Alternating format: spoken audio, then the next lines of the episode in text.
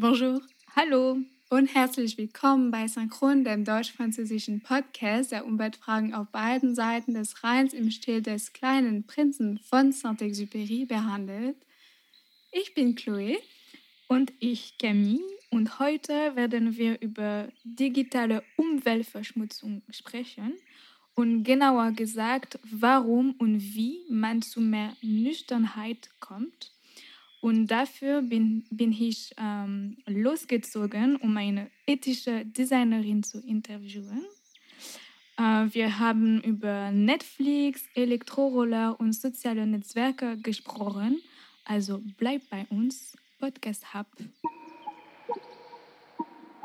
Ne serait-ce que dans le temps, les alouettes, on les voyait en quantité maintenant. Notre maison brûle.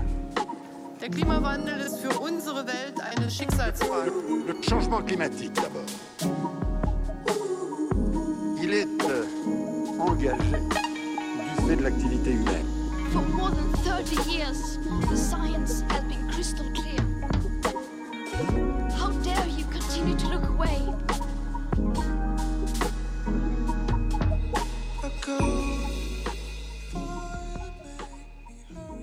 Auf das Interview freue ich mich so. Ähm, es ist schwierig zu realisieren, dass man mit dem Senden einer E-Mail oder mit dem Abspielen eines Videos die Umwelt verschmutzt. Und doch ist es so eigentlich. Ähm, sogar mit diesem Podcast. Aber schaltet ihn doch nicht aus. ja, bitte. Ähm, ja, digitale Technologien sind eigentlich nicht äh, virtuell. Es gibt Smartphones, natürlich äh, Computers, aber auch Datazentren, ähm, riesige Kabel unter den Ozeanen. Also all das ist notwendig für den Informationsaustausch, der zu unserem täglichen Leben geworden ist. Und all das verschmutzt. Heute verschmutzen digitale Tele Te Technologien, oh, schwieriges Wort, mehr als die zivile Luftverkehr, so das äh, Schiff-Projekt, ein deutsch-französisch, äh, nein, nur, nur französisch, nur französisch, ein französischer Think Tank, der sich für eine Post-Carbon-Wirtschaft äh, ansetzt. Ja, und nur laut ähm, The Shift Project austauschen äh, das Ansehen von Videos im Internet äh, weltweit so viele Treibhaus, ähm, Treibhausgasemissionen wie Spanien. Also riesig. Uh, und wie ihr wisst, gucke ich viele YouTube-Videos. Das wissen wir alle, Camille. genau. Und ähm, also die Experten von diesem ähm, Shift-Projekt äh, plädieren für eine digitale Nüchternheit. Aber was ist das genau, Chloe? ja, das werde ich euch gleich erklären und dir auch, Camille, wenn du das nicht weißt. Digitale Nüchternheit ist ein Konzept, das vor etwa zehn Jahren in Frankreich auf Anregung von Frédéric Bordage äh, ein Ingenieur und Gründer von Green IT entstand. Mhm. Dieser Begriff bezieht sich auf den Ansatz, der einen gemäßigten Einsatz digitaler Technologie fördert und vor der Kohlenstofffußabdruck dieses Sektors warnt, insbesondere in Bezug auf den Energieverbrauch. Okay, klar. Also sollten wir unsere Smartphones und Computer wegwerfen und wieder anfangen, Briefe zu schreiben? Briefe sind aber toll. ja. aber was, was machen wir genau? Naja, also es gibt Lösungen. Äh, Lösungen. Wir können uns auch auf digitale Technologien verlassen, um die Energiewende zum Erfolg zu führen. Es gibt gar keinen Grund, sich zu es gibt gar keinen Grund, ähm, solche Technologien IT äh, zu verteufeln. Ich habe ein Beispiel in Toulouse.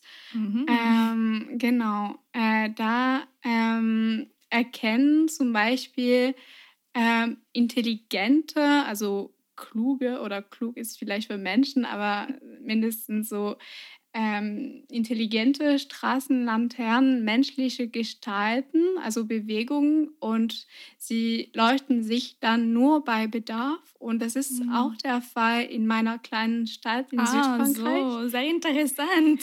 Ja, ähm, also wir haben auch solche Laternen, ähm, die sich so mehr, ähm, also die mehr Licht ähm, strahlen, kann man sagen, äh, wenn ein, eine Person da ist. Und wenn niemand ähm, da ist, dann ähm, gibt es weniger Licht, um äh, Energie zu sparen. Mhm. Also das ist schlau. Und es ist auch besser, um die Sterne zu gucken, vielleicht. Oh ja. Wie in Berlin. Also in Berlin gibt es weniger ähm, Lichtverschmutzung, wenn man das sowas, äh, wenn man das Genau, als in Paris. als in Paris und man Ja, sieht total. Sterne. Das Mm. gefällt mir sehr.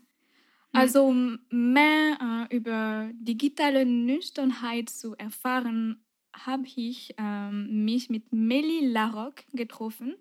Also, sie ist Designerin, aber eine ethische Designerin und äh, Co-Präsidentin der Vereinigung Designerethik auf Französisch.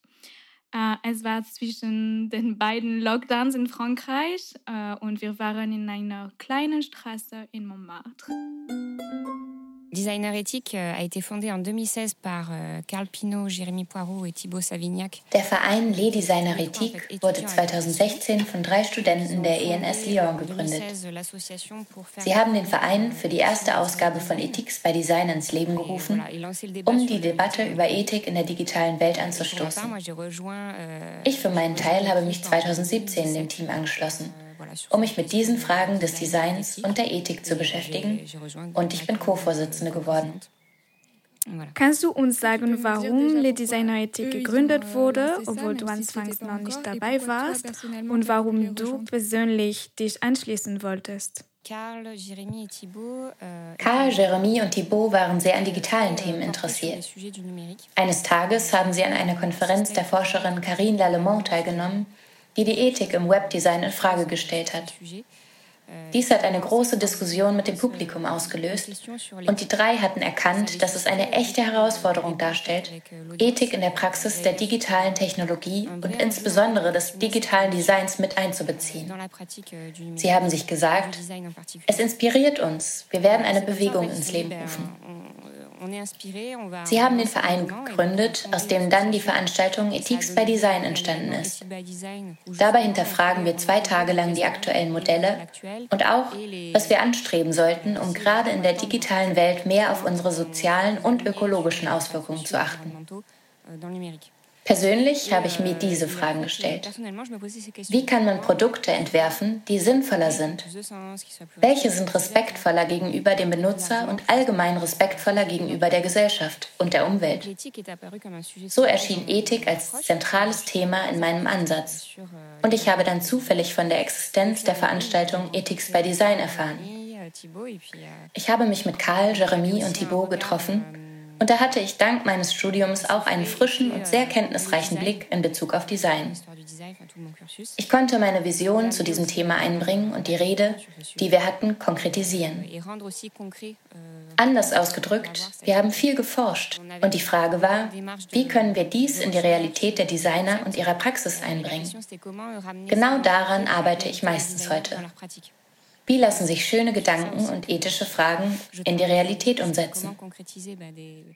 De belles pensées et euh, voilà, une vraie, un vrai questionnement éthique dans la réalité. Wenn ihr euch für ethisches Design interessiert, gibt es auch einige, die unethisch sind. Was ist also der Unterschied? Als wir angefangen haben, über ethisches Design zu sprechen, war die Hauptfrage, was sind die service langfristigen Auswirkungen vom Produkt oder der Dienstleistung, die ich anbiete? que Denn es stimmt, dass die euh, Unternehmen heute vor allem kurzfristig denken. Wir bieten einen Service an, ohne dabei vorausschauend zu denken und einen Ansatz der sozialen und ökologischen Verantwortung mit einzubeziehen. Und so entdecken wir erst Jahre später, dass es Probleme gibt, die für die Anwender und die Gesellschaft entstehen. Ein bekanntes Beispiel dafür ist Social Media. Euh, Instagram zum Beispiel wird wegen seiner schädlichen Wirkung auf die Nutzer kritisiert. Wir werden süchtig nach dem Produkt gemacht. Es macht uns gewissermaßen sozial abhängig von der Anerkennung durch das Like-System der Funktionen, die es möglich machen, Anteilnahme zu zeigen. Es ist ein Beispiel für ein Design, das Aufmerksamkeit erregt und das eigentlich letztendlich nicht nur dem Benutzer dient. Wir werden absichtlich süchtig gemacht um die Langlebigkeit eines Produkts zu ermöglichen. Wir sind also auf dieses Thema gekommen, indem wir uns die Frage nach der Ethik gestellt haben, besonders was den Einfluss auf den Benutzer angeht und wie der Webdesigner im Gegensatz dazu ein Überbringer des Wohlbefindens sein kann wie er in seiner Praxis, wenn er eine Dienstleistung entwickelt, über die Auswirkungen nachdenken kann, die sie langfristig haben kann. Am Anfang waren wir sehr auf die Wirkung auf den Benutzer fokussiert. Heute erweitern wir das Feld um die Auswirkungen auf die Gesellschaft und die Umwelt. Auch hier entstehen neue Sparten der Designforschung, insbesondere das systemische Design, das in Frankreich noch ein recht neues Feld ist. Im Ausland hingegen gibt es Agenturen, die schon zehn Jahre daran arbeiten. Aber in Frankreich sind wir neu auf diesem Gebiet. Dieser systemische Designansatz bedeutet, das System zu verstehen, in dem unser Produkt oder unsere Dienstleistung stattfinden wird und die bestehenden Wechselwirkungen wie die eventuellen positiven und negativen externen Effekte zu sehen, die es auslösen kann. Euh, et, et, potentiellement les externalités positives et négatives que ça peut euh, déclencher.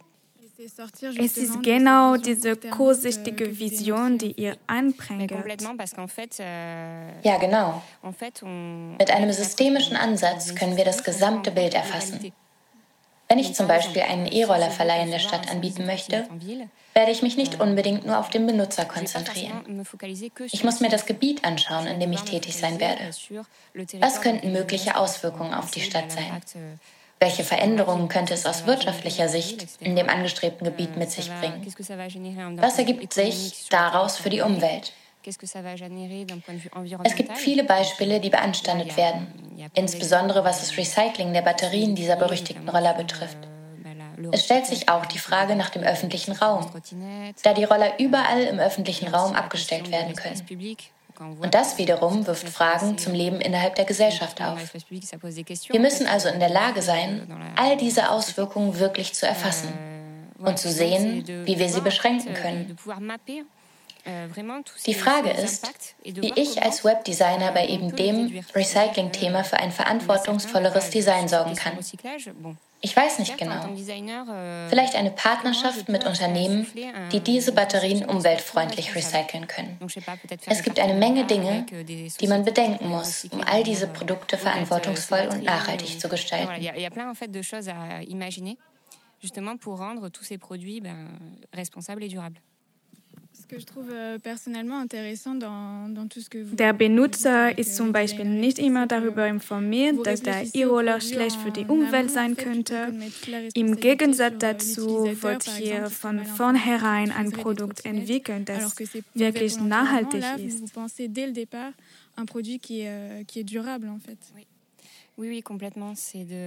Ja, total. Es geht überhaupt nicht darum, dem Benutzer die Schuld in die Schuhe zu schieben, euh, denn er wird Anwendungen befolgen, die für ihn prädestiniert sind. Wenn wir irgendetwas entwerfen, eine Dienstleistung oder ein Produkt, dann gibt es Menschen, die sich Gedanken über die Nutzung gemacht haben und daher zwangsläufig die Art und Weise der Nutzung bestimmen. Man muss in der kreativen Kette zurückgehen und sehen, wie wir konzentrieren uns also aufs Design. Aber letztlich können sich alle kreativen und forschenden Berufe zu diesen Fragen positionieren. Es geht darum, wie wir unseren Beruf nutzen können, um Bedeutung und Nachhaltigkeit zu schaffen. Wir Designer erforschen also neue Designpraktiken und ethische Fragen. Aber das kann auch für Softwareentwickler gelten.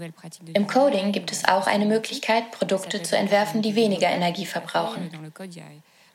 Das sind ganz neue Ansätze. Es ist interessant, dass wir uns heute immer noch fragen, wie wir unserem Beruf einen Sinn geben können. Und ich denke, es geht auch darum, uns zu erlauben, ein bisschen weitsichtiger zu gucken und uns wirklich an der Forschung, Erkundung und Entwicklung von Praktiken auf unserer Ebene zu beteiligen. et de faire évoluer en fait les pratiques à notre échelle. Euh. Da haben wir euh, mit Social Media und Iroland schon zwei Gegenbeispiele genannt. Hättest du ein positives Beispiel für ein Design, das ethisch oder umweltfreundlich wäre? Es gibt ein Beispiel, das sich wirklich auf die Umweltauswirkungen der Digitalisierung konzentriert. Euh, da gibt es das Slowtech Magazine Kollektiv, das eine solarbetriebene Website erstellt hat. Je mehr Sonnenenergie also eingefangen wird, desto besser ist die Seite lesbar und desto weniger Energie wird verbraucht, um die Website zu besuchen. Wie das funktioniert, ist sehr komplex. Aber was ich an diesem Ansatz interessant finde, ist, dass sich die Energie materialisieren lässt und wir nachvollziehen können, dass Energie verbraucht wird, wenn wir eine Website besuchen. Und diese Energie ist begrenzt. Oftmals, wenn wir uns in der digitalen Welt befinden, glauben wir, dass alles unbegrenzt ist. Wir können es nicht greifen. Wir wissen nicht wirklich, woher es kommt. Was wird gerade verbraucht und materialisiert sich gleichzeitig? Wenn wir also die Website Website besuchen, werden wir uns dessen bewusst. Ich denke, das ist schon großartig. Und dann haben sie jene Idee weitergesponnen. Wie kann man eine Low-Tech-Seite gestalten, also das Gewicht der Bilder so weit wie möglich reduzieren und trotzdem einen sauberen Code haben? Es gibt eine ganze Herangehensweise an Design, und Entwicklung, die aus dieser Denkweise entstanden ist. Für mich ist es eine der Antworten der Zukunft, die in unsere Praxis als Designer integriert werden muss.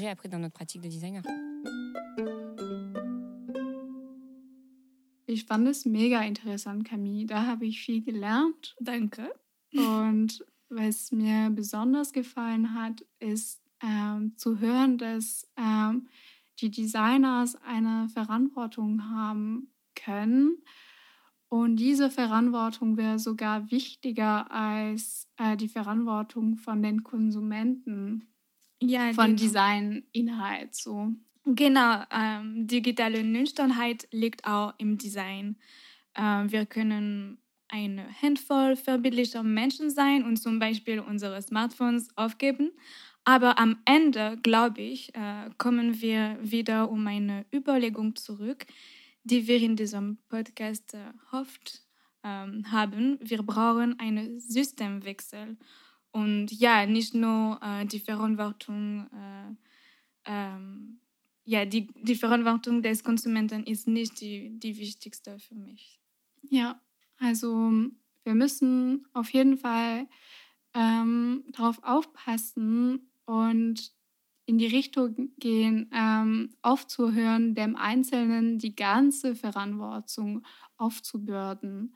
Also dass individuelle Verantwortung äh, die Lösung wäre, das glaube ich nicht. Äh, das kommt auf jeden Fall, also diese Wandel zu einer äh, nachhaltigeren ähm, Gesellschaft kommt auf jeden Fall mit einem Systemwechsel.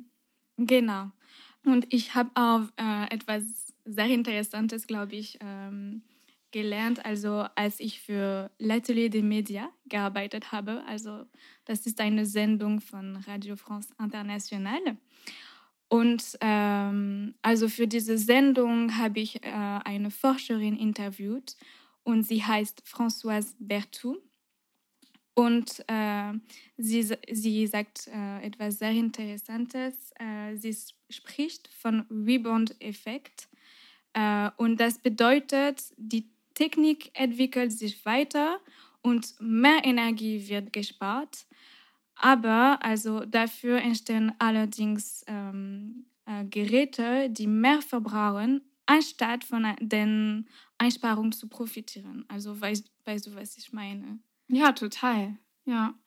Also einfach, dass äh, wir könnten eigentlich in einer Richtung gehen, ähm, wo wir weniger, also wo wir eher Energie sparen, wo wir unser Wissen nutzen, dafür Energie zu sparen. Genau. Aber im Gegenteil gehen wir Richtung Profit, Profit so und ähm, ja, es müsste sich verändern und da kommen wir äh, zu der Verantwortung von Unternehmen. Genau.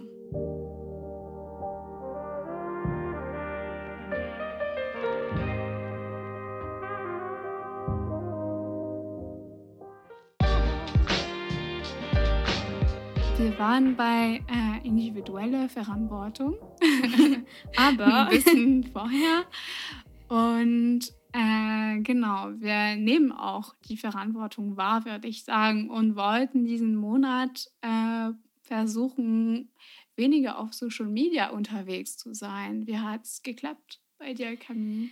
Ähm, ja, also zuerst musste ich ähm, sagen, wir widersprechen uns irgendwie, da ähm, ihr aufgefordert wurdet, also sich individuell zu bemühen.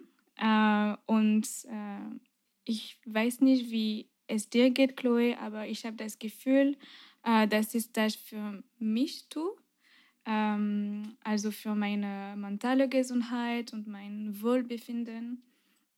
Und ich habe schon ein bisschen äh, darüber auf Instagram äh, gesprochen, aber während des ersten Lockdowns habe ich einen, nein, zweiten Lockdowns, actually, eigentlich. Also während den zweiten Lockdowns habe ich ein kleines Experiment durchgeführt. Äh, also das war äh, vor die, dieser Herausforderung. Und was war es? Also ich habe mein ähm, Telefon gewechselt und ein alten, altes Ding genommen, äh, das kaum ins Internet geht. Und das war eigentlich ein ähm, ja, eine Telefon, die ich in Berlin gekauft habe. Ähm, ja, sehr scheiße. Sah, Telefon. sah nicht so gut aus. Ähm, und ja, ich habe keine sozialen Netzwerke, Apps darauf runtergeladen und äh, diese Pause hat mir sehr gut getan. Also ich habe nur meine alten Fotos von Berlin geguckt, äh, die schon in diesem äh, Telefon waren und äh, und ja, ich glaube, das war ähm, sehr gut für meine psychische Gesundheit. Und das war sehr wichtig, ähm, also während äh, des Lockdowns, ähm, ja, dass meine mentale Gesundheit äh, gut Voll, war. Total. Ja, aber das heißt, dass du davor irgendwann das Gefühl hattest, dass du viel zu viel Zeit auf Social Media warst, so. Ja, genau. Und äh, vielleicht auch viel zu viel ähm, auf Twitter. Und ja, es gibt all diese äh, Informationen über dieses scheiße äh, Coronavirus und so. Und ähm, das war sehr wichtig, dass ich ein bisschen Zeit äh, für mich ähm, äh, genommen habe. Um deine Wohnung zu dekorieren. genau. Hast du äh, geguckt, ja, gesehen schön aus. Ja, bei mir ähm, war es so, dass ich erstmal alle Apps äh, löschen müsste, also mhm. aus meinem Smartphone. Und ich muss sagen, ich war ganz überrascht, weil ich gemerkt habe, dass ich diese Gewohnheit hatte zu scrollen. Also mm. das heißt, ich habe Zeit in meiner in meiner Fotogalerie. Dumm, dumm scrollen. Genau, als ich, wir in Englisch sagen. Ja, also dumm Scrolling, so das das ist eine Gewohnheit, die ich habe und ich habe viel mehr Zeit in meinen Fotos mhm. verbracht und ähm, habe einfach gescrollt und alle mhm. Fotos durchgeguckt. Oh, ich habe eine Frage für dich, Chloe. Ja. Ähm, hast du mehr Zeit gehabt, um andere Sachen zu machen? Also, keine Ahnung, vielleicht um zu lesen oder äh, schöne Filme zu gucken? Was hast du mit deiner Zeit gemacht? Ich würde sagen, ich habe fast genauso viel Zeit auf deinem Handy verbracht, weil ich irgendwie, ich weiß nicht, um deine will. Fotos zu gucken. Nee, aber wir haben Social Media gesagt und ich habe mir gedacht, YouTube zählt oder nicht und deswegen habe ich viel mehr. Ah. Doch. Aber ich muss sagen, ähm, ich habe viel äh, YouTube-Videos auf meinem äh, Computer geguckt mm. habe. Äh, also nicht auf meinem Smartphone. Also ich habe auch viel ja. Zeit auf, auf, YouTube verbracht. Naja, Aber also es war ein Versuch auf jeden Fall. Und wir, ja, wir könnten mhm. zwei Stunden lang äh, über das Thema reden, weil das ist ein Thema, worüber wir auf jeden Fall mhm. gerne reden. reden. Äh, aber was ich sagen will mit dieser Herausforderung ist, dass ich zukünftig auch äh, weniger Social Media nutzen will. Also ich mm. will das auf jeden Fall. Ich würde sagen, ich mag Social Media irgendwo. Äh, es erlaubt mich, äh, mir auch so kreativ zu sein. Mm. Aber ich will das limitieren, weil ich weiß, dass dahinter äh, Unternehmen gesteckt sind, die äh, Profit äh, gestalten wollen. Mm.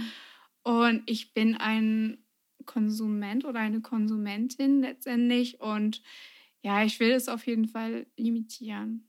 Okay, also jetzt hast du vielleicht neue Ge Gewohnheiten äh, mit äh, diesen sozialen Netzwerken und äh, ja, du hast du mich inspiriert. Also ich würde sagen, ich will versuchen, nicht sofort beim Aufwachen morgens äh, mein Handy zu gucken. Also so ein bisschen ja. zu warten und so mich so mehr Zeit mhm. zu lassen. Und ja, das würde ich zukünftig gerne machen. Und wenn es was Gutes für den Planeten tun kann, dann ist es dann ist das ein Plus. Bonus, so. ja, genau. genau. Ja.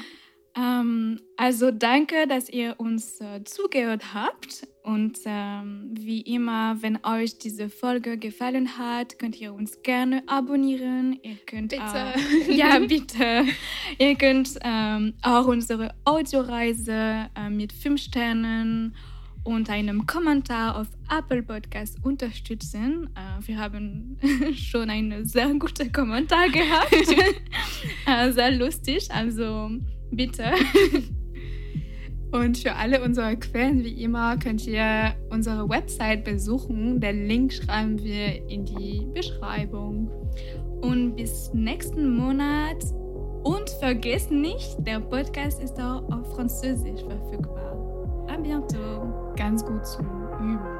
Bis ganz bald.